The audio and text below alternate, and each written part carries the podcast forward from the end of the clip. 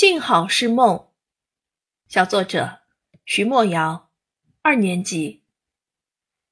昨天晚上我做了一个很神奇的梦，梦见自己的橡皮、尺子、铅笔以及文具盒都长出了手脚、眼睛和嘴巴，就像电影《玩具总动员》那样，可神奇了。我刚想激动地冲上去和他们一起玩耍，却听到他们好像在说我的坏话。橡皮说。我太难了，你们瞧瞧，小主人把我折磨的伤痕累累。我原先那么可爱，那么干净，自从来到了小主人身边，我就变得邋里邋遢的。哼！尺子安慰橡皮说：“别哭了，我也好不到哪里去呀。你看看我身上的刻度，都模糊不清了，还怎么去测量长度？”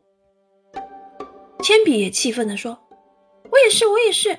小主人老是把我们乱扔，我和我的兄弟们有时被扔在沙发上，有时被扔在地板上，想想就生气。”文具盒张开他的怀抱，对大家说：“大家不要伤心了，不如我带你们一起离开吧。”橡皮、尺子还有铅笔都异口同声地说：“好！”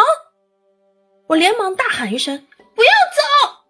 但是他们跑得飞快，一会儿功夫就不见了踪影，我急得嚎啕大哭。这时，妈妈进门叫醒了我，问我怎么回事，是不是做噩梦了？我定了定神，连忙起身去找我的文具，发现他们还好端端的在我书包里躺着呢。你呀，你呀，跟你说了无数遍了，要好好保护自己的文具，不要到处乱放。就这。还是我给你放进书包的呢，下不为例啊！妈妈在一旁说道：“刚才的梦竟然这么真实，让我现在还心痛不已。幸好我的文具没有真的逃跑，幸好是梦。我一定要好好珍惜我的文具，不让噩梦成真。”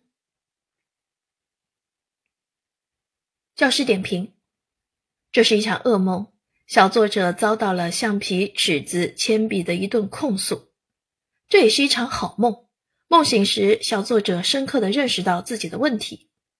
最后，小作者用寥寥数语表达出了自己对文具的态度，字里行间让我们感受到小作者的天真与可爱。